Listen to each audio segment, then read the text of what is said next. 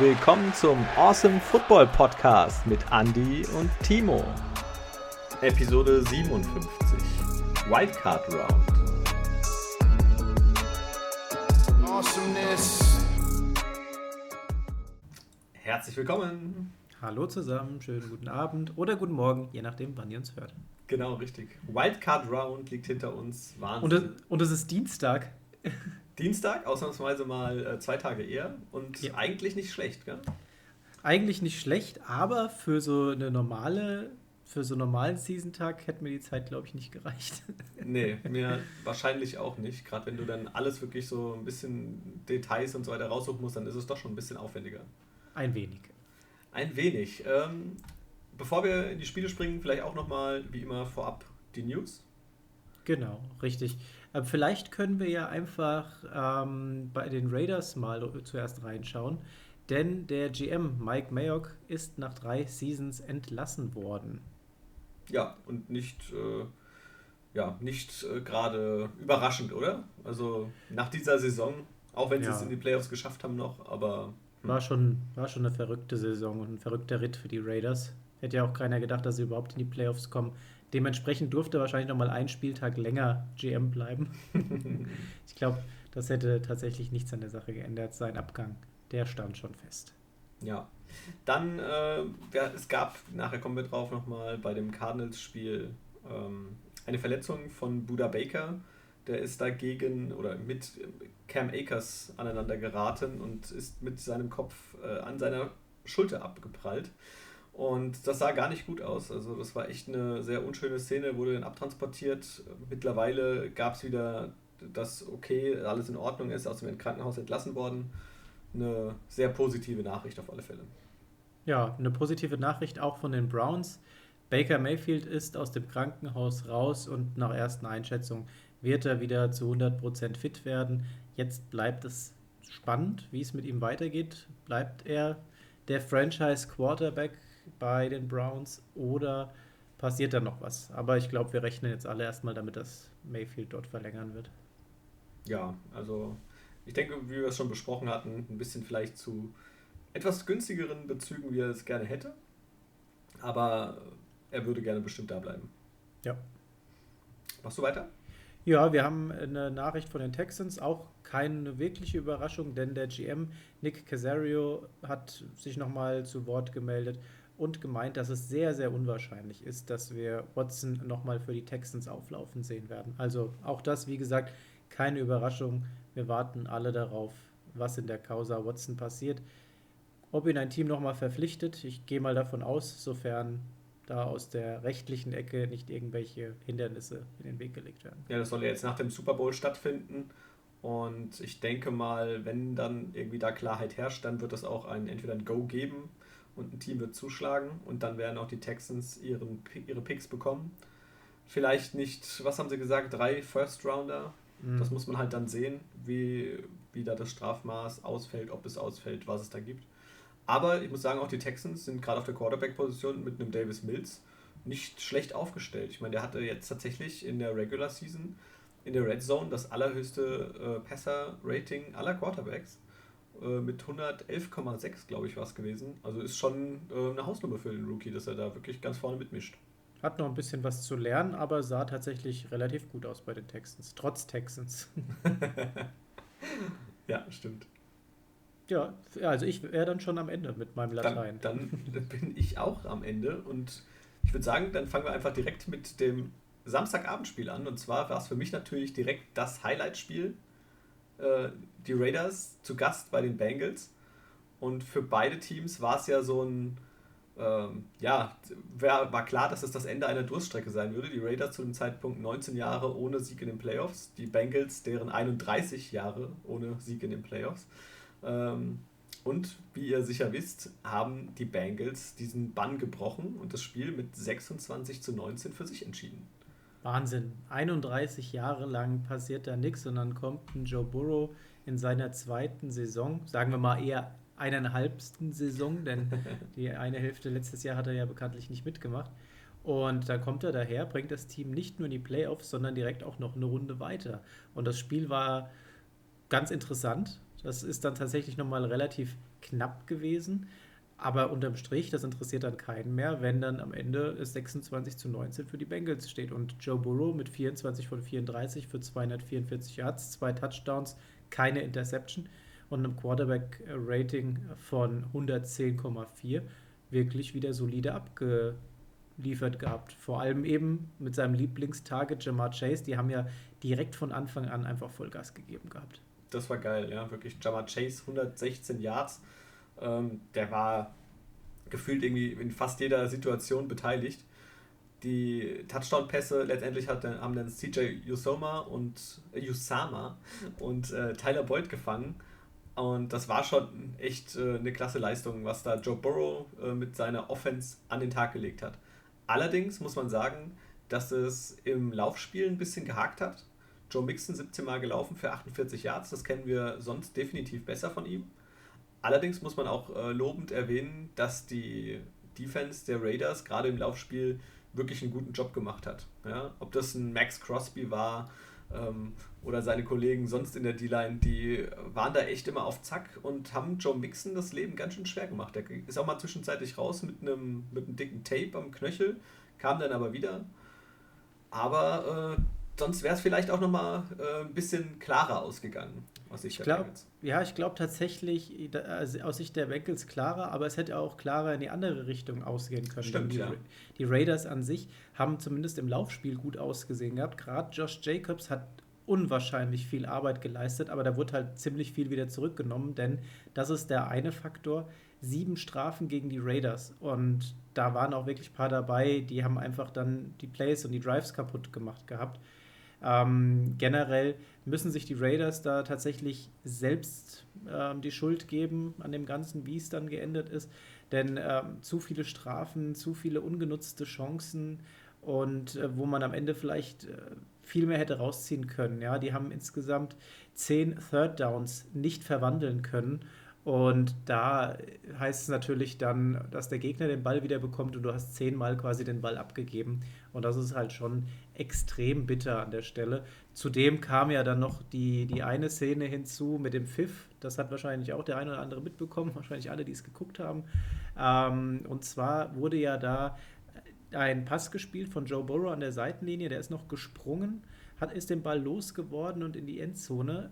Und äh, dann kam ein Pfiff letztendlich vor, bevor der Spielzug tatsächlich final ausgespielt wurde. Die Schiedsrichter haben gepfiffen gehabt, um Joe Burrow zu schützen, dass der nicht noch einen Hit abbekommt. Die Defender haben dann auch schon aufgehört zu laufen. Das war alles sehr eng beieinander und in der Verteidigung hinten in der Endzone wird dann der Ball gefangen.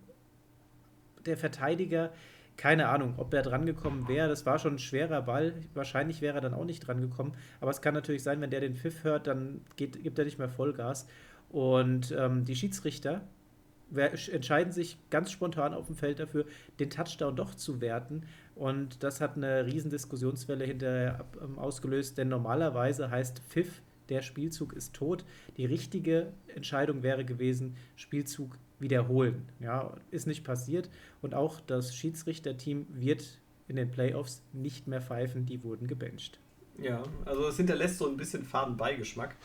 Äh, man muss allerdings natürlich auch sagen, ähm, warum spielen die nicht einfach trotzdem weiter? Ich meine, alle anderen in der Offense spielen weiter, warum hört dann der Cornerback hinten in der Ecke auf zu laufen, ja? Mhm. Äh, ob er wirklich an den Ball gekommen wäre, wage ich jetzt mal fast zu bezweifeln, aber ja, äh, ist natürlich dann ein bisschen unglücklich und tut mir natürlich in dem Fall auch für die Raiders ähm, leid, dass es dann doch so jetzt gekommen ist und der Call stehen geblieben ist. Bengals äh, muss man definitiv lobens, äh, lobenderweise auch erwähnen, äh, den Kicker. Evan McPherson, vier Field Goals gemacht, ähm, keinen verschossen, alles getroffen, 100% Quote ist natürlich perfekt, beide Extrapunkte gemacht. Das ist natürlich dann ganz wichtig, ja? wenn dein, dein Kicker schon 14 Punkte holt, dann ist das natürlich äh, schon mal ein ganz äh, ja, hervorragendes, äh, hervorragender Ausgang, den man da in dieser Position hat. Auf der anderen Seite, Daniel Carlson müssen wir in dem Atemzug genauso erwähnen, denn auch der macht vier von vier Field Goals rein. Seinen einen Extra Point verwandelt er und kommt damit auch auf 13 der insgesamt 19 Punkte. Also Raiders 13 von 19 Punkten durch den Kicker, Bengals 14 von 26 Punkten durch den Kicker. Die haben ganze Arbeit geleistet an dem Abend. Ja, die Defense der Bengals ebenfalls ganz gut, muss ich sagen. Also der Pass Rush ja eigentlich mittlerweile echt sehr, sehr gut. Da ist ja dann ein äh, Larry Ogunjobi zum Beispiel dabei oder ein Trey Hendrickson, die gute Arbeit leisten, Sam Hubbard. Also da ist immer Trouble. Aber ähm, die hatten auch ziemlich Probleme. Larry Ogunjobi am Anfang noch ein Fumble aufgehoben von Derek Carr. Das war auch sehr wichtig. Der ist dann aber auch relativ früh, ähm, ich glaube Anfang zweiter Halbzeit, ähm, verletzt vom Feld gegangen worden. Ähm, sah auch nicht so gut aus. Später war, ohne dass man es im Bild hatte, Trey Hendrickson raus. Auch der, Gehirnerschütterung, ja. Genau, Concussion. Und da wird es jetzt langsam im, im Pass Rush ein bisschen eng. Da hat jetzt äh, Jesse Bates, der Defense-Spieler der Bengals, äh, eventuell einen gewissen Gino Atkins äh, ins äh, Gespräch gebracht. Das könnte er sich gut vorstellen. Ich meine, er kennt die Bengals, er war ja Ewigkeiten dort, hat jetzt ein Jahr lang quasi auf der Bank gesessen. Ist die Frage, wie so jemand dann dem Team, ob er ihm weiterhelfen kann. Ja, wird sich zeigen. Was man halt auf jeden Fall gemerkt hatte, war, ähm, dass die Bengals mit Trey Hendrickson richtig gut ausgesehen haben. Denn der war ja permanent ein Faktor, hat dauernd Derek Carr unter Druck gesetzt gehabt. Ähm, Im Prinzip war es ja so gewesen, bei den ganzen, mit ihm auf dem Feld, Quarterback Pressures waren 10 von 26 der Dropbacks. Ja, also da hat er wirklich ordentlich Bambule gemacht. Ohne ihn waren drei Pressures bei 33 Dropbacks. Ja, also in der Gesamtquote her, da ist das schon jemand, der den Unterschied machen kann. Und gefühlt hat es ab da auch angefangen, ein bisschen schwieriger zu werden. Denn der Druck, der hat dann einfach gefehlt gehabt. Der Derek Carr hatte dann ein bisschen mehr Zeit gehabt und generell konnte das Spiel sich dort ein bisschen besser etablieren, ein bisschen besser aufbauen.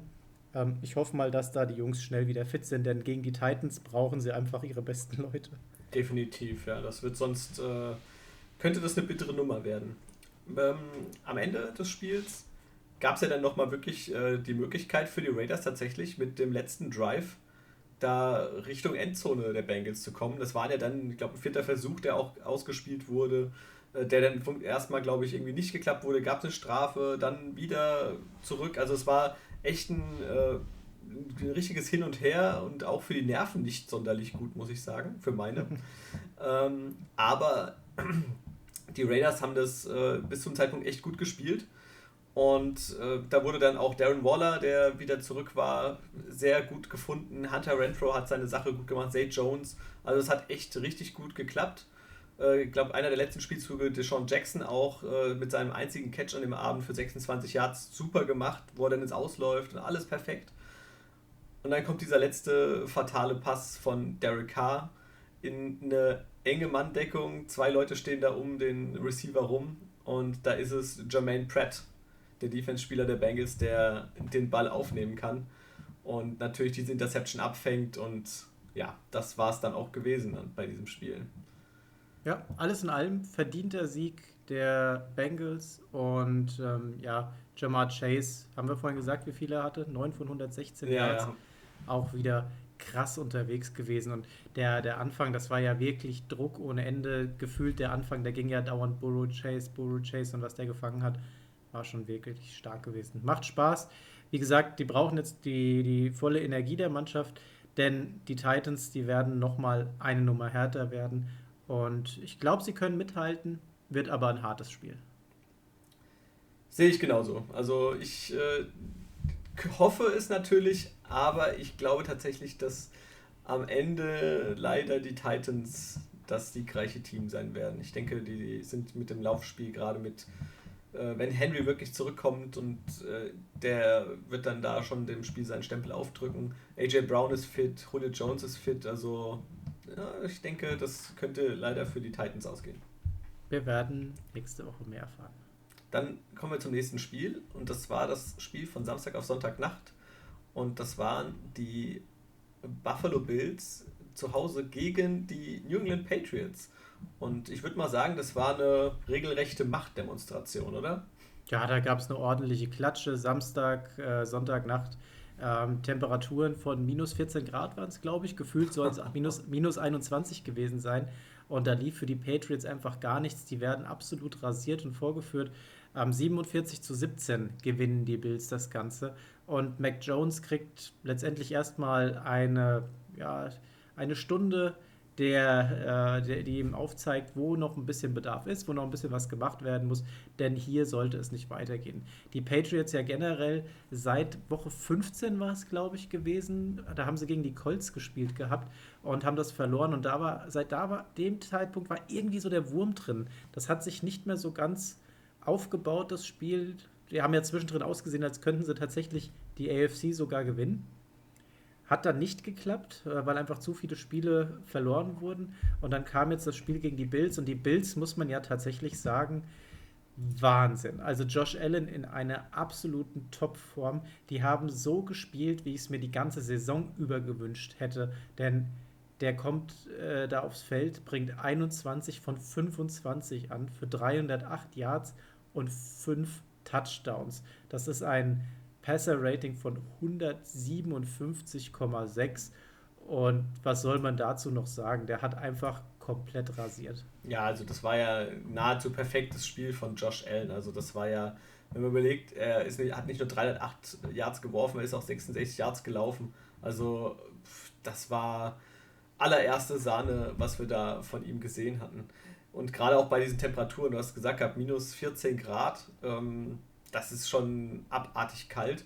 Da hat man auch einen anderen ehemaligen Quarterback gesehen. Hast du das mitbekommen? Ja, Fitzmagic war am Start, hat oben ohne gefeiert und ist richtig abgegangen. Das, er hat ja selbst auch mal bei den Bills gespielt und das hat er sich nicht nehmen lassen, dort mitzufeiern. Der hat richtig Spaß gehabt. Ja, der hat ja auch gesagt gehabt, das war so eigentlich seine schönste Zeit in der NFL und das hat ihm wirklich am meisten so Spaß gemacht. Und Respekt und finde ich cool, dass er da, da am Start war und da sein ehemaliges Team unterstützt hat. Sehr, sehr Ja, gut, ist ja nicht schwer. Er war ja bei über 25 Prozent der Teams schon gewesen. Von daher. er hat alle schon mal und er kann alle unterstützen. Das ist der Vorteil, wenn du bei allem Teams warst. Ähm, ja, auf jeden Fall. Ja. Aber nicht nur die, nicht nur die Offense äh, war mega stark gewesen, auch die Defense, so ein richtiges Bollwerk. Die haben zwei Turnovers forciert gehabt. Ähm, Mac Jones da den, die Interceptions abgeluchst und der hat einfach, glaube ich, keinen Spaß mehr gehabt an dem Abend. Also wirklich, wirklich krass gewesen, wie hier die, die Bills einfach denen gezeigt haben, wo der Frosch die Locken hat.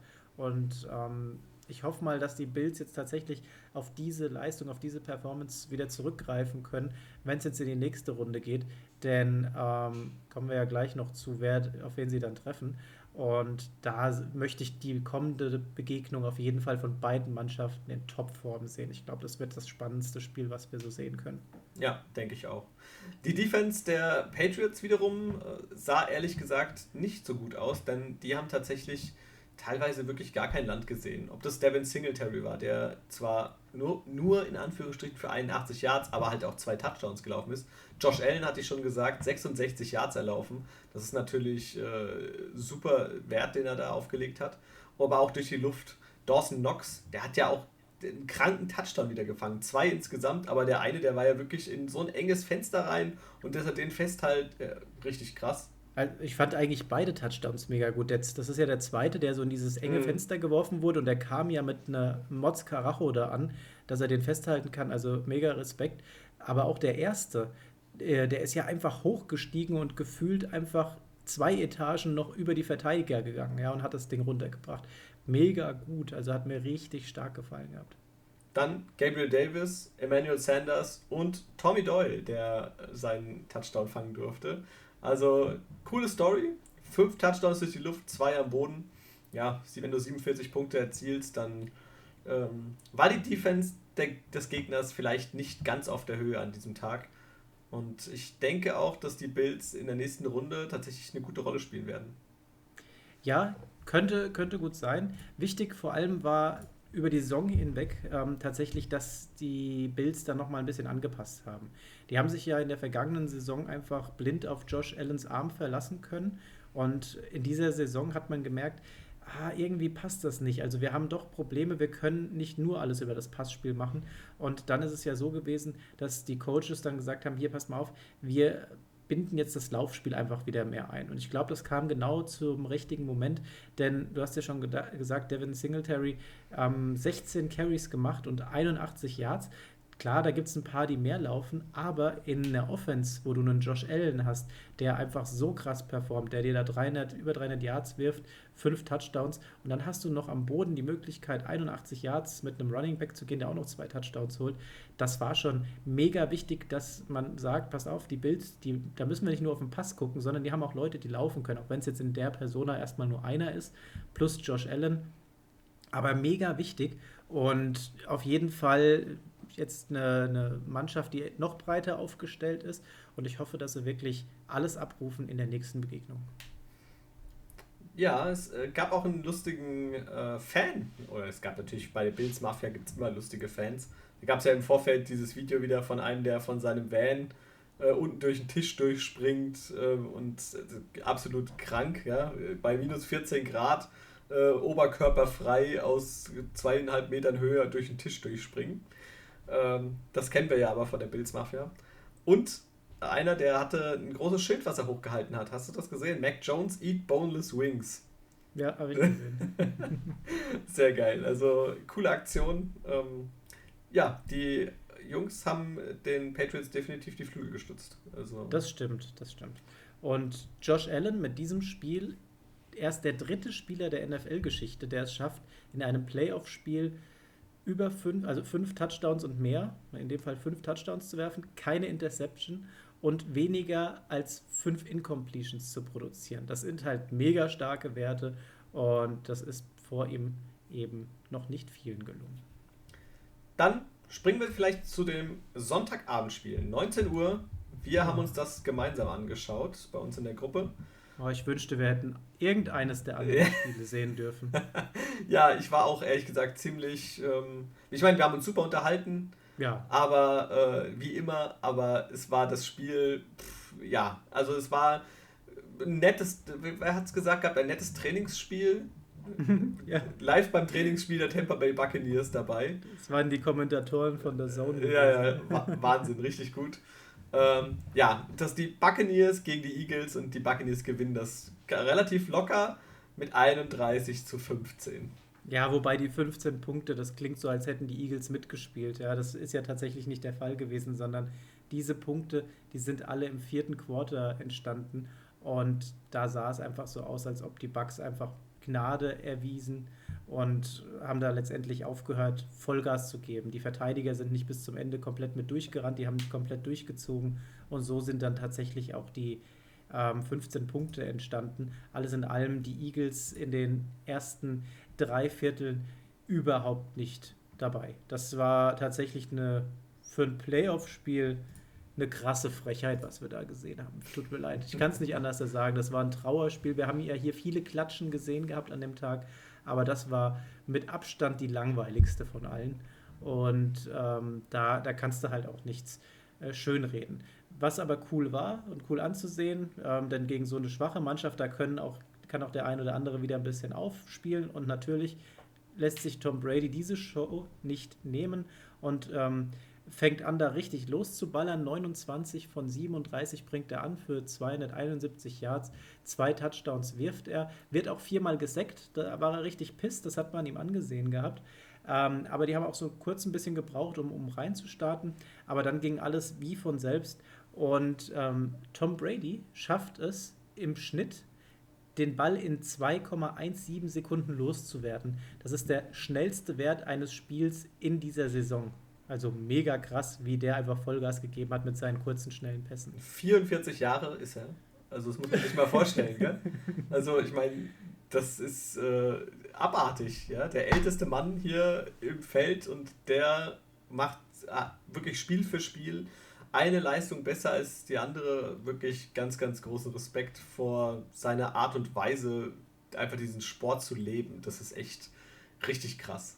Aber gefühlt sind es tatsächlich die Älteren mit mehr Erfahrung, die die Bälle dann auch schneller loswerden. Ich glaube, Aaron Rodgers macht das auch immer sehr krass schnell. Der hält den Ball nicht lange und serviert die Bälle dann ziemlich gut äh, und präzise dann auch. Und dann auch nicht nur die kurzen, sondern auch die langen Brote, die er da sieht. Ja, er, er, weiß, was gut für ihn ist, wahrscheinlich. Ja?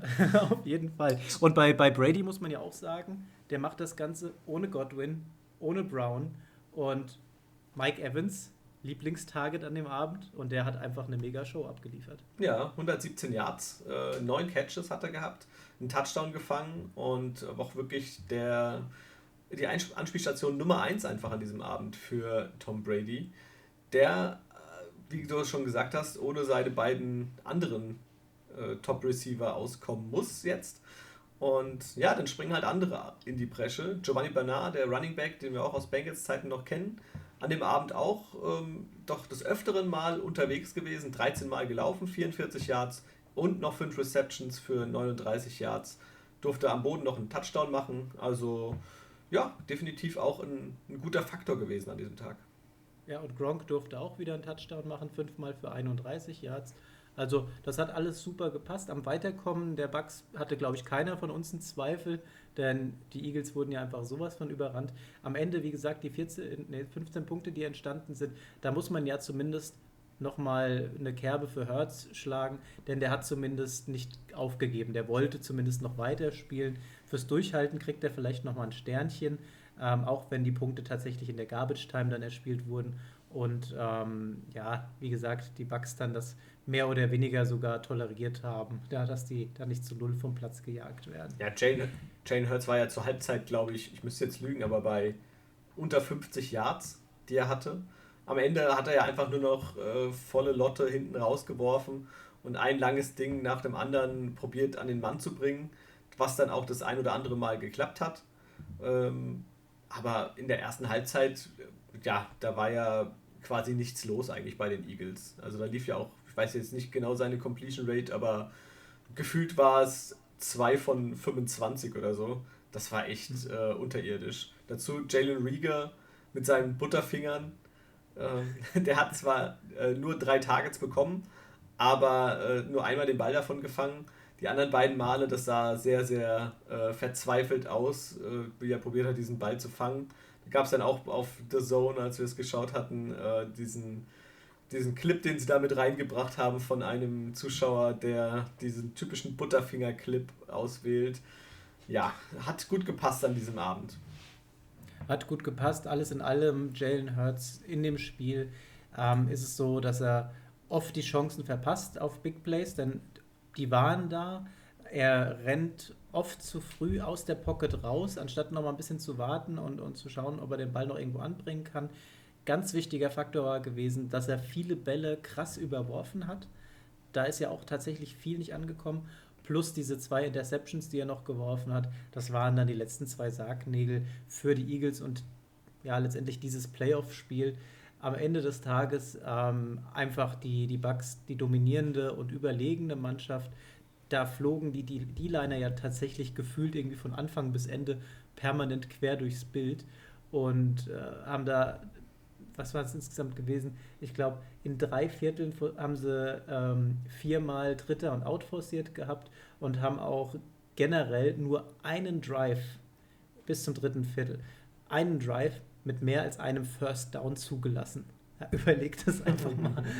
Dazu generieren sie noch 22 Quarterback Pressures. Ja, also Hertz hat einfach da keine Chance gehabt, in keinster Art und Weise. Die Eagles enttäuschen komplett auf, auf ganzer Linie enttäuschendes Special Team. Das war einfach nur ein Desaster. Die Defense, die konnte keine, kein entscheidendes Play machen. Und auch bei der Offense, das war einfach das deprimierendste von allem. Devonta Smith, ähm, der junge Wide Receiver, den sie geholt haben im diesjährigen Draft, den konnten sie in der ersten Halbzeit gar nicht einsetzen. Der wurde, konnte gar nicht eingebunden werden. Im, im vierten Quarter gelingen ihm dann die zwei Big Plays und ähm, da war das Spiel ja aber auch einfach schon durch. Also der wurde komplett rausgenommen, da hat einfach nichts geklappt und mit dem Sieg holt sich Brady seinen 35.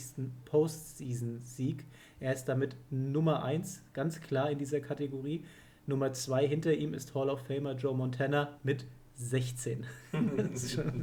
also Brady äh, uneinholbar. Ja, ich habe ich hab diese Statistik tatsächlich mit Teams gesehen. Und ich weiß nicht in welcher Position, ich glaube, er ist Zweiter oder Dritter. Ähm, und es sind nur Teams vor ihm. Also nicht Spieler, sondern lediglich Teams, die äh, eventuell mehr Siege dann hatten. Also es ist wirklich eine geile Sache. Ähm, ich hatte mir noch als letzten Punkt aufgeschrieben, kleine Momentaufnahme aus dem zweiten Quarter. Zu dem Zeitpunkt stand es 17 zu 0 für die Bucks. Da habe ich geschrieben, Bucks 17 Punkte, Eagles 12 Yards. So, also um das mal sacken zu lassen, ähm, für die, für die Bucks lief es wirklich super, alles nach, äh, am, am Schnürchen. 17 Punkte erzielt und die Eagles standen tatsächlich bei 12 Yards. Mhm. Diese zu dem Zeitpunkt ist schon äh, ja, eine traurige Geschichte gewesen. Ja, das stimmt. Dann kommen wir vielleicht äh, zu dem Spiel, was wir erwartet haben, was auch am besten wird und vielleicht auch die größte Überraschung sein könnte. Und zwar die 49ers gegen die Dallas Cowboys. Ja, und da hast du ja den richtigen Riecher gehabt. Du hast gesagt, die 49ers holen das und das haben sie. 23 zu 17 gewinnen sie, auch wenn es am Ende nochmal eine ganz enge Kiste wurde. Ja, das war ja ein ganz kurioses Ende. Aber vielleicht von Anfang an einfach mal kurz. Äh, ich habe ja so ein bisschen vermutet, dass Debo Samuel dieser X-Faktor sein könnte. Und das war es auch, ja. Debo Samuel, Wahnsinnsspiel gemacht, finde ich. Zehnmal gelaufen, 72 Yards. Das war absolut perfekt, den Touchdown gemacht und nochmal 38 Yards durch die Luft. Hat noch gefehlt, dass er noch einen Touchdown wirft, ja. Äh, aber das war echt äh, richtig, richtig gut auf Seiten der 49ers, muss ich sagen. Ja, die haben ja auch tatsächlich mega gut gestartet. Also dieses, es ist ja meistens so, dass die ersten, ähm, ich weiß gar nicht, wie viele Züge der Offense eigentlich mehr oder weniger geskriptet sind. Da weiß jeder genau, welcher Spielzug jetzt als nächstes gespielt wird. Ne? Und ähm, dieses Offense-Script, das lief ziemlich gut bei den ähm, 49ers, denn 75 Yards, 7 Plays zum ersten Touchdown, da konnten die Cowboys einfach überhaupt nichts machen. Die Cowboys letztendlich auch erst aufgewacht und da stand es halt einfach direkt schon mal 13 zu 0. die, die Defense der 49ers mit einem super Gameplan, die schaffen es permanent, die Cowboys da ähm, zurückzuhalten. Ähm, die Cowboys kommen insgesamt nur auf 23 Completions von 43 Passversuchen. Ähm, Prescott damit auch auf jeden Fall mega eingeschränkt, kommt am Ende des Tages auch nur auf ein Quarterback-Rating von 69,3. Also 23 von 43 bringt er an, 254 Yards, ein Touchdown, eine Interception, wird fünfmal gesackt die Defense einfach mega Leistung. Und in dem Spiel tatsächlich, auch wenn wir jetzt im weiteren Verlauf noch auf die eine oder andere Szene wahrscheinlich eingehen, ähm, unterm Strich wurde dieses Spiel von der besseren Coaching-Strategie entschieden. Und das hatten die 49ers. Ja, definitiv. Das Laufspiel war von Anfang an eigentlich nicht zu, zu stoppen. Man sieht Elijah Mitchell mit 27 Läufen für 96 Yards und einen Touchdown. Der, der Rookie brutal effektiv. Also das, was der gezaubert hat, richtig gut. Dazu hatten wir schon gesagt, Debo Samuel ähm, am Boden ebenfalls eine Macht. Dieser Speedster, der hat wirklich so viel Geschwindigkeit, wenn er da um die Ecke geschossen kommt. Richtig stark.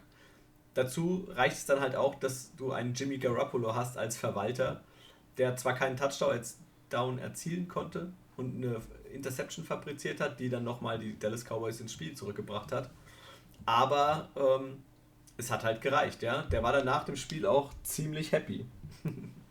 ja, und äh, leider auch ein bisschen angeschlagen, glaube ja. ich. Ne? Irgendwie Shoulder Sprain, ähm, wie ich das mitbekommen habe, aber sie rechnen damit, dass er im nächsten Spiel auflaufen wird.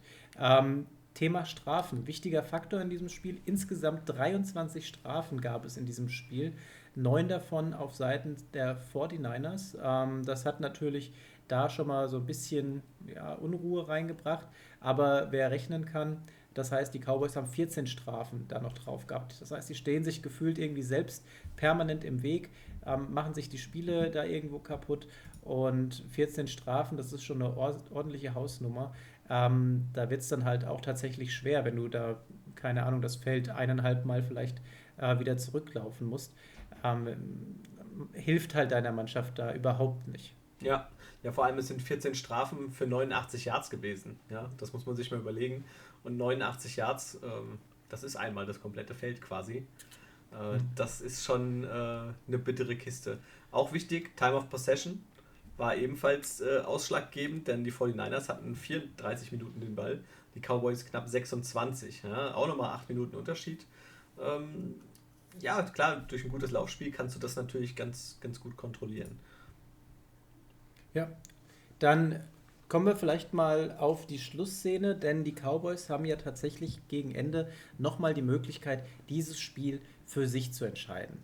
20 Sekunden auf der Uhr. Da denkt man, okay, da kann noch mal was passieren. was passiert ist. Man callt, warum auch immer, einen Lauf über Dak Prescott. Und ähm, das geht nicht so ganz gut. Der Ball fällt dann oder rollt quasi so ein Stück nach vorne. Die Cowboys schnappen sich schnell den Ball, legen den auf den Punkt, wo sie sagen, von hier starten wir jetzt einfach. Dieser Punkt war knapp zwei Yards, glaube ich, weiter vorne, als er sein äh, sollte.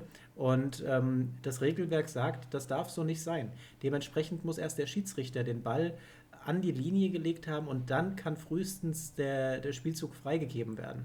Der ähm, Schiedsrichter war im Spielzug davor quasi hinter der äh, Offensive Line der Dallas Cowboys und die haben sich, wie gesagt, den Ball zurechtgelegt, aufgestellt, haben dann ihre Mauer schon quasi aufgebaut. Der Schiedsrichter ist nicht durchgekommen, der ist dann quasi irgendwie so, ist er gefühlt in die Mauer reingelaufen, ist da dann irgendwie durchgewurschtelt zum Ball, hat den weiter zurückpositioniert. Die ganze Mannschaft an sich musste dann nochmal ähm, nachjustieren. Dann wird der Ball freigegeben und ähm, Dak Prescott hatten in der Hand und da war der Abpfiff aber schon durch. Die Uhr ist auf Null runtergelaufen und ja, mit diesem schlechten Call äh, vor dieser Szene wird das Spiel entschieden. Den Dallas Cowboys wird die Chance genommen, nochmal das Wunder zu vollbringen und dieses Spiel für sich zu entscheiden. Ganz schlechtes Coaching. Ja, also ich sag mal, auch vielleicht ein bisschen, ich, für mich persönlich ein bisschen Schuld bei Dak Prescott. Also ich meine, er sollte vielleicht wissen, dass der Schiedsrichter vorher den Ball berühren muss. Und wenn er den, den Ball dem Center gibt, dann äh, verstehe ich nicht, warum, also da wird sich nicht, verstehe ich nicht, warum sich überhaupt darüber aufgeregt wird. Ich meine, das ist ja sein Fehler in dem Sinne. Erstens dieses, weil du Coaching gesagt hast, natürlich dieses dumme Play, den Quarterback in so einer Situation mit 14 Sekunden auf der Uhr oder was es waren, laufen zu lassen. 20 waren es. Ja, ähm, und dass es dann eng wird, ist so oder so klar. Und dann hätten sie noch die Chance auf eine Hail Mary gehabt, um dann äh, das Spiel eventuell zu gewinnen. Aber pff, ja. Unterm Strich, das war ja tatsächlich nur das letzte Fünkchen ja. im Spiel selbst. Die Cowboys hatten genug Chancen gehabt, da tatsächlich was draus zu machen. Sie haben es nicht genutzt. Ähm, was soll man da sagen? Verdient ausgeschieden, würde ich sagen. Und die 49ers treffen jetzt im nächsten Spiel auf die Nummer 1, auf die Green Bay Packers. Das wird eine harte Kiste, denn wahrscheinlich ohne Nick Bosa, Concussion. Und auch Fred Warner Knöchelverletzung. Ist noch unklar, ob er tatsächlich nochmal zurückkommen kann. Ähm, mit den beiden in der Tasche, wenn die nicht dabei sind, puh, dann wird es halt gerade nochmal schwieriger. Denn die Packers sind ausgeruht, die hatten jetzt eine Woche frei, die haben die ganze Regular Season gut ausgesehen.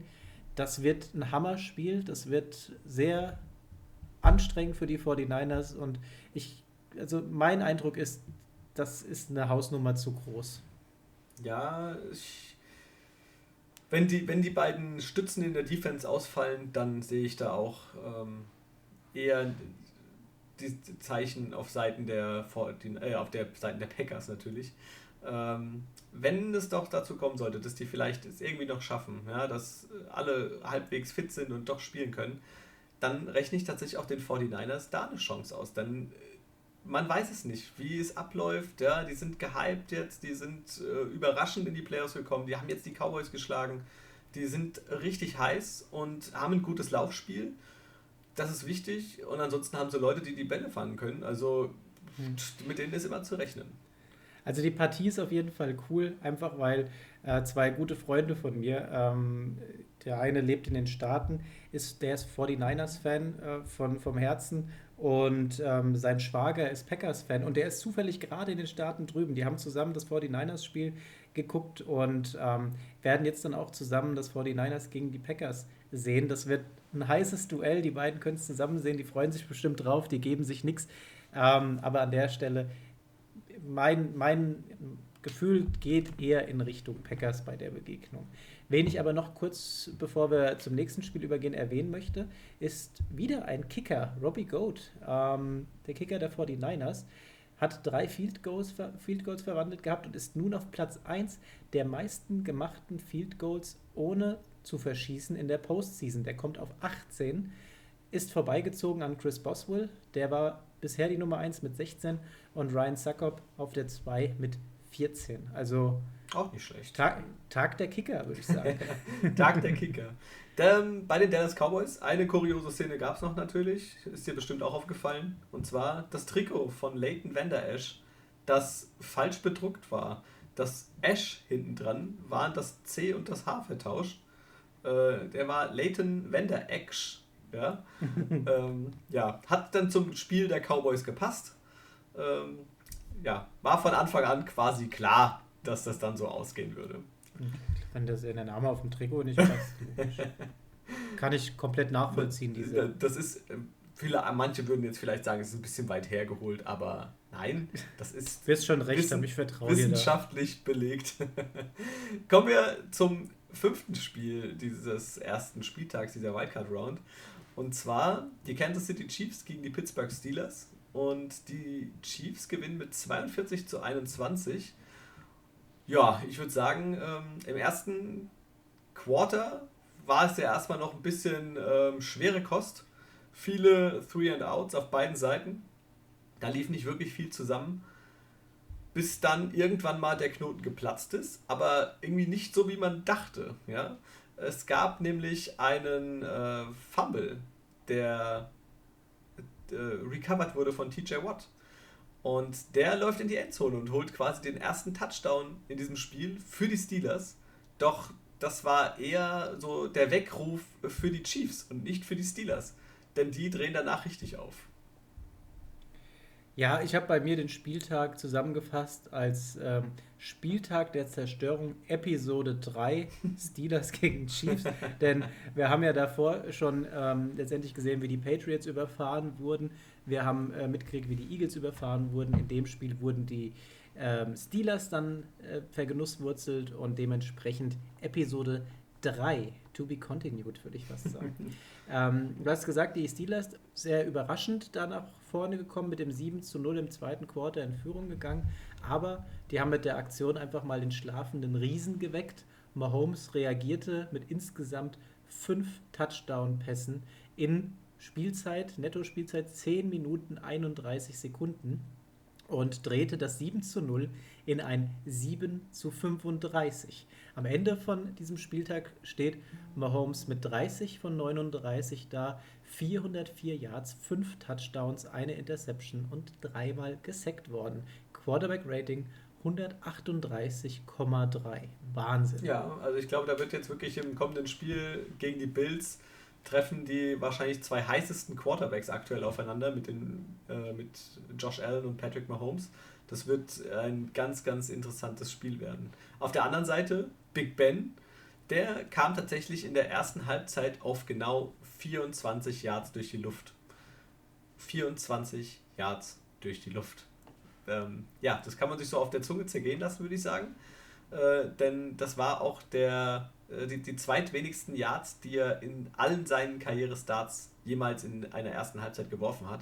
Ist natürlich dann für sein Abschlussspiel, sein Abschiedsspiel, ja, ein bisschen traurig, dass das da äh, in dieser ersten Halbzeit einfach überhaupt nicht zusammenlief. Ja, ich glaube, das haben wir aber erwartet, dass das passiert. Ja, also ähm, ich Du hast ja noch gesagt, vielleicht passiert bei den Steelers noch irgendwas, dass da was, eine Überraschung Bis zum 7-0 hatte ich recht. 7-0 hast du recht, die erste Überraschung war da. Ja, aber unterm Strich ähm, genau das Ergebnis, also nicht genau das Ergebnis, aber der Ausgang des Spiels, wie wir es erwartet haben im Prinzip. Die Chiefs wachen auf, die zeigen wieder ja, Niveau vom Let von den letzten zwei Jahren, zeigen, dass sie, warum sie im Finale gestanden haben in den letzten zwei Jahren. Und gegen die Bills tatsächlich, und das war ja vorhin, was ich gesagt habe, wenn die beiden in Topform sind, wird das mit eins der spannendsten Spiele, was diese Liga generell zu bieten hat. Das ist einfach Offense-Action pur und da freue ich mich mega drauf. Bei den Chiefs ähm, ist, sind ja ein paar Faktoren gewesen, die da äh, Patrick Mahomes zu seinem tollen Score verholfen haben. Unter anderem Byron Pringle, der ist ja die letzten Wochen immer mal wieder aufgefallen, ähm, fängt fünf für 37 Yards, aber zwei Touchdowns damit, also effektiv, was das Ganze angeht. Wir haben Jarek McKinnon, der fängt 6 für 81 und Kelsey und Hill kommen zusammen auch auf 10 Catches, 165 Yards und zwei Touchdowns. Und sogar bei einem Kreativspielzug an der Goal-Line ähm, bekommt der Offensive Lineman Nick Allegretti den Ball zugeworfen. der fängt den und macht einen Touchdown. Also Patrick Mahomes hat bedient, wer auch immer den Ball haben wollte. Und die haben gepunktet. Mega gut. Ja, der war in Gönjamin-Laune. Allegretti hat sich mega gefreut. Auch seine ganzen O-Line-Kollegen sind gleich auf ihn zugestürmt. Und wenn du dann diese dicken Typen siehst, die sich da gegenseitig abklatschen, geil. Also war äh, richtig sympathisch. Für mich ehrlich gesagt, äh, Spieler auf Seiten neben Mahomes natürlich, klar, aber Spieler des Spiels bei den Chiefs war Jared McKinnon, der ja auch eine lange Leidenszeit hinter sich hatte, war ja bei den 49ers gewesen, hat dann einen super Vertrag gehabt, äh, aber auch lange verletzt, oft verletzt, schwer verletzt. Und der hat jetzt tatsächlich äh, scheinbar im Training sehr gut ausgesehen in den, in den Trainingseinheiten, denn der hat den Vorzug bekommen vor Clyde Edwards-Helaire und auch vor Daryl Williams, der zwar ein bisschen angeschlagen war, aber trotzdem hätte auch spielen können. Der durfte zwölfmal laufen, 61 Yards und du hast es schon gesagt, nochmal sechs Catches, 81 Yards und ein Touchdown durch die Luft. Also war ein ganz großer Faktor an diesem Abend. Absolut. Hat mega Spaß gemacht, da zuzuschauen. Schauen wir vielleicht nochmal auf die andere Seite der Tafel.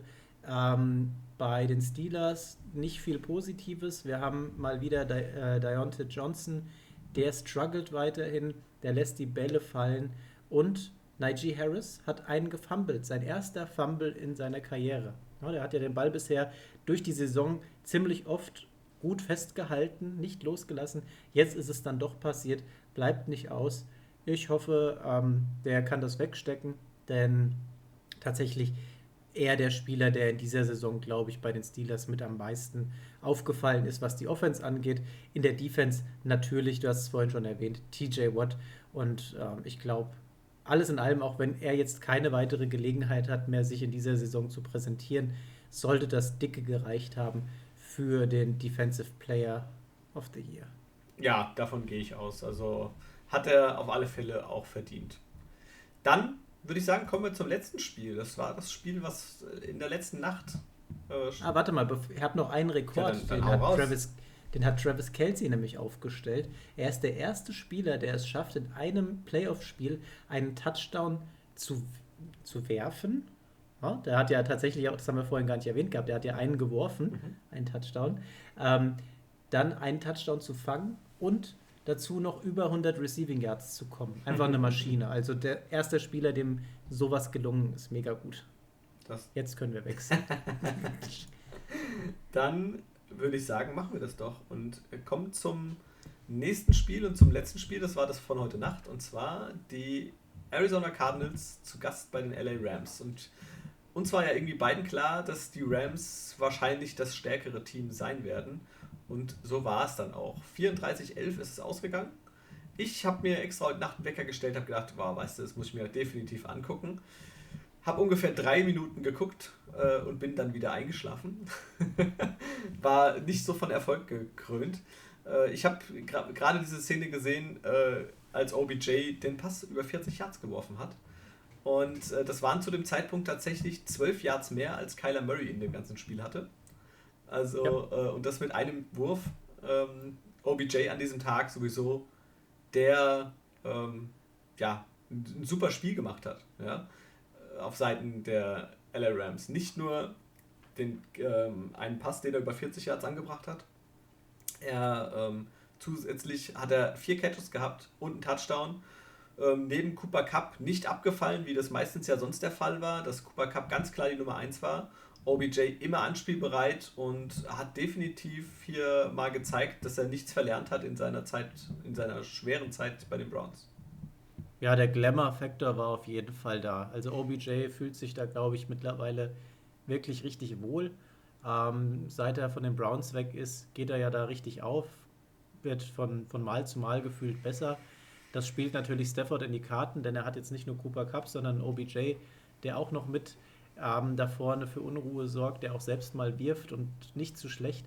Alles in allem ein mega Spiel, aber die Cardinals halt komplett unter den Bus gekommen deswegen auch Episode 4 von unserem Spieltag der Zerstörung. Tatsächlich zwei Spiele, die knapp geworden sind.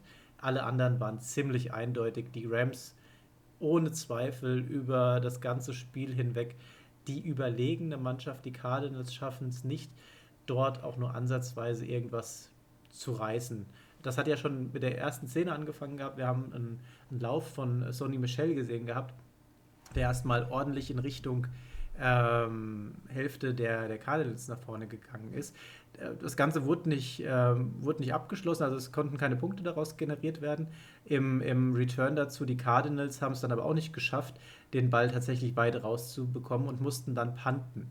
Und ähm, dann, dann ging es ganz schnell. OBJ hat einen mega guten Pass gefangen gehabt und dann gab es nochmal einen guten Pass auf Higby, der hat ihn gefangen gehabt. Und am Ende ist es dann tatsächlich OBJ selbst, der dann schon mal die ersten Punkte aufs Scoreboard für die, für die Rams holt. Und das hat schon mal mega gut sich angefühlt gehabt und auch sich letztendlich gut ansehen lassen. Und äh, wir haben im weiteren Verlauf, da waren so krasse Szenen dann tatsächlich auch gewesen. Ähm, da kommen wir dann wahrscheinlich gleich auch nochmal zu. Auf jeden Fall die, die Cardinals komplett unter den, den Bus gekommen. Die sind ja tatsächlich dann erst im dritten Quarter dazu gekommen, die ersten Punkte aufs Scoreboard zu bringen. Aber da hat es ja schon, äh, ich glaube, wo waren wir da gewesen? Bei 28 zu 0, glaube ich, gestanden gehabt. Ne? Ja, also Kyler Murray, äh, der schien für mich persönlich irgendwie komplett, äh, weiß nicht, der war, ob er zu viel Druck hatte oder wie auch immer ähm, war sehr nervös und sehr hibbelig irgendwie in seinem ersten äh, Playoff-Spiel in seiner Karriere. Ja, man hat es ihm angemerkt. Ja? Also nicht so dieses, dieses übliche, was er sonst hat. Also das war alles, ja, letzten Endes wirklich überraschenderweise viel schlechter, als ich es gedacht hatte. Und mhm. auch sehr, sehr enttäuschend irgendwie. Allerdings muss. Ich fand, ja, ich fand, ich fand diese Szene, ähm, das, das war die nach dem ähm, ersten Touchdown der, der Rams. Da haben ja die, die Cardinals dann in ihrem nächsten Drive auch wieder keine Punkte hinbekommen. Der Aaron Donald hatte da, glaube ich, mal direkt bei Kyler Murray angeklopft gehabt. Und die mussten panten. Und der Ball, der wurde ja dann äh, tatsächlich auch richtig äh, gut gepantet. Ähm, nee, warte mal, wir waren dann erst, die Rams hatten den Ball und die mussten auch panten und der wurde richtig gut gepantet, sodass der irgendwie an der ein- oder zwei Yard-Linie von den Cardinals gelegen hat. Und dann ist ja diese Szene gewesen, ähm, wo es fast diesen Safety durch Reader gab. Das war schon mega krass. Und Murray, voller Panik, das passt ganz gut, weil du es eben gesagt hattest, der, der war so hibbelig, der ist dann in Panik, hat den Ball dann weggeworfen, aber ziemlich hoch und halt infield und dann wurde der Ball einfach von Long Junior geschnappt und der macht daraus einfach sechs Punkte. ja, also hätten sie lieber den Safety hingenommen, dann wären es erstmal zwei Punkte ja. gewesen und äh, haben dann einfach direkt mal die sechs kassiert plus nochmal den Zusatzpunkt. Ja, das war, ähm, ja, ich hatte mir als Stichwort aufgescheucht hinge ich fand, das hatte auch sehr gut gepasst. Äh, dann ja. wirklich wie so ein aufgescheuchtes Huhn da hin und her gerannt. Ähm, ja, war wie gesagt für mich sehr überraschend, dass er dann da doch sich so, so unter Druck setzen lässt. Natürlich äh, gegen diese Rams äh, Defense ist es auch schwer, wenn du siehst einen Aaron Donald, der ja wirklich immer am Mann ist irgendwo, ja, der macht immer Druck, der ist immer, selbst wenn du den Ball los wirst, knapp danach dran. Ähm, das wird auch, glaube ich, jetzt in der nächsten Runde tatsächlich äh, gegen die Bucks eine puh, eine, eine ganz schwere Nummer für Tom Brady und die O-Line. Ja, das, auch das Spiel wird ein ziemlich interessantes tatsächlich werden. Da bin ich auch mega gespannt drauf. Ähm, diese, die Szene dann im Anschluss, hast du das gesehen gehabt? Das war die Cardinals auf dem Marsch in Richtung ähm, Zone der Rams, als der Pass von, von Murray auf Moore dem Moore durch die Finger mhm. geglitten ist. Ja, ja. Und dann, dann war es wieder Long Junior, der da gestanden hat. Der war aber komplett perplex. Der hat damit nicht gerechnet, dass der Ball da durchkommt. Der Ball bounced quasi in seine Arme. Aber dadurch, dass er nicht mit gerechnet hat, hält er den Ball nicht fest und ähm, Moore schafft es dann tatsächlich mit diesem Rückbounce vom Ball, äh, den sich nochmal zu schnappen und äh, den dann zu sichern. Das war auch eine mega lustige, lustige ja. Szene, wenn man sich das angeguckt hat. Ronald Moore ist schon ein, ein, geiler Spieler, muss ich sagen. Also der hat seine Sache Aber gut gemacht. dass er den Ball nicht gefangen hat, das war halt nicht so. Ja, das, das kann in dem Moment dann halt leider auch passieren, aber direkt wieder gut reagiert und den Ball zurückerobert und gesichert. Also war schon... Äh, eine knappe Kiste gewesen. Aber man muss auch dazu sagen, dass die Cardinals, auch wenn wir das Laufspiel, das ist ja, hat ja überhaupt nicht stattgefunden. Du hast einen Chase Edmonds, du hast einen James Conner, die wirklich ja in dieser Saison gute Leistung gebracht haben. und dann bist du insgesamt zwölfmal gelaufen. Natürlich, sie waren von Anfang an unter Druck, sie lagen hinten, die mussten was tun und dann willst du natürlich nicht unnötig nur Zeit von der Uhr nehmen. Du hast einen Kyler Murray, der auch mal Pässe anbringen kann. Aber äh, zwölfmal insgesamt gelaufen für 47 Yards ist halt nicht viel. Ja? Und ähm, das merkt man dann halt. Ja, du hast, wir hatten, weil du jetzt auch gerade James Conner ähm, erwähnt hast, dass diese Szene nach dieser Moore-Action, wo er den Ball dann sichern konnte, dann ist danach ja ein Pass von ähm, Kyler Murray gekommen, der war aber echt schlecht gespielt. Connor versucht dann den Ball zu bekommen, tippt den aber und dann äh, ist es tatsächlich im nächsten Spielzug direkt Copeland von den Rams, der sich den Ball dann dankend nimmt und ähm, kurz darauf sehen wir dann auch diesen, diesen dritten Quarter OBJ-Pass auf Cam Akers. 40 Yards waren, glaube ich, da, dahinter gewesen zum neuen First Down. Das war mega wichtig. Ich glaube, das war irgendwie ein dritter Versuch und sowas. Ähm, das hat super geklappt gehabt. Und dann hat Stafford nochmal einen an, an Cup angebracht. Das war auch irgendwie ein mega geiler Pass gewesen. Und äh, dann steht es auf einmal zu dem Zeitpunkt 28 zu 0. Also mega krass einfach gewesen, dieses Spiel. Ja, und der Drops ist dann gelutscht. Ja. Also das ist äh, eine Wahnsinnssache und ich weiß nicht, ich habe jetzt irgendwo heute gelesen, dass die Cardinals-Saison endet im Desaster. Ja, ich glaube, das kann man so unterschreiben. Ähm, mhm. Gerade nachdem sie zeitweise so gut dastanden. Und ähm, dass tatsächlich jetzt Head Coach Cliff Kingsbury auf der Kippe steht bei den Cardinals. Meinst du? Ja, der hat auch sehr verzweifelt ausgesehen da am Spielfeld, Spielfeldrand. Der wusste gar nicht, was er noch irgendwie ansagen sollte. Ja, also ich äh, bin mir ehrlich gesagt jetzt bei den Bildern äh, auch nicht sicher, ob wir den nächstes Jahr nochmal als Cardinals Coach sehen. Das war ja schon mal während der Saison so ein bisschen im Gespräch, dass er Richtung College wieder schielt. Ja, und ähm, da hatten wir auch drüber gesprochen in einer der Folgen. Und jetzt, puh, also weiß nicht, man, man wird sehen, was da jetzt rauskommt, aber es würde mich jetzt ehrlich gesagt nicht total überraschen, wenn er dann tatsächlich jetzt wieder doch nochmal eine Luftveränderung sucht.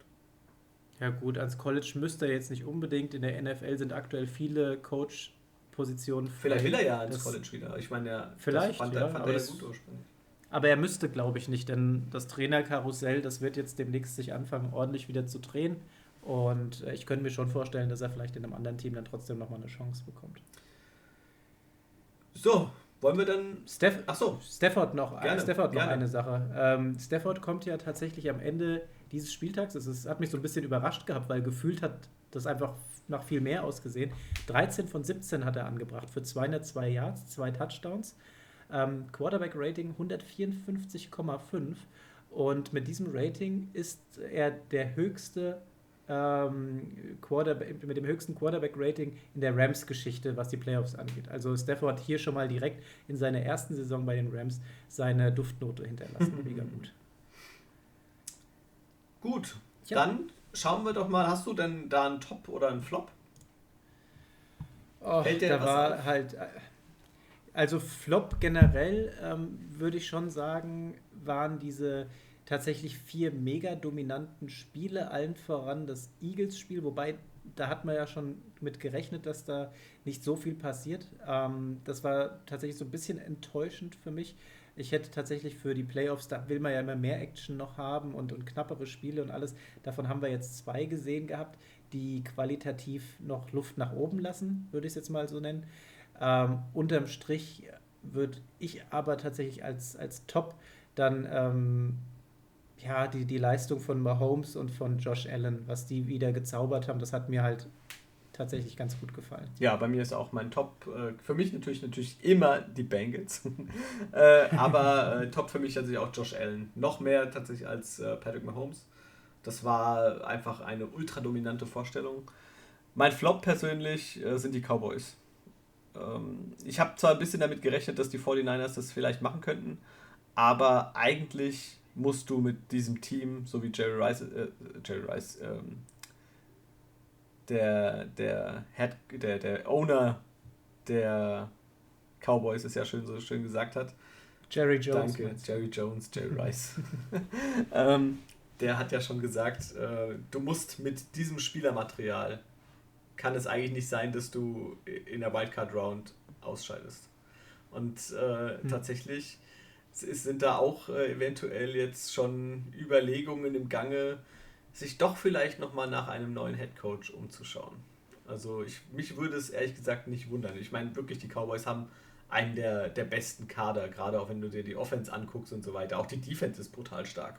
Du hast Parsons, du hast Trevon Dix, du hast äh, Lawrence, du hast wirklich richtig gute Leute, du hast in der Offense nur super Leute. Oh, also. Ja, Dak Prescott hat halt nicht so abgeliefert wie die anderen Star Quarterbacks. Ne? Ja, also ich, puh, ich bin, bin da gespannt. Für mich, wie gesagt, mein, mein Flop.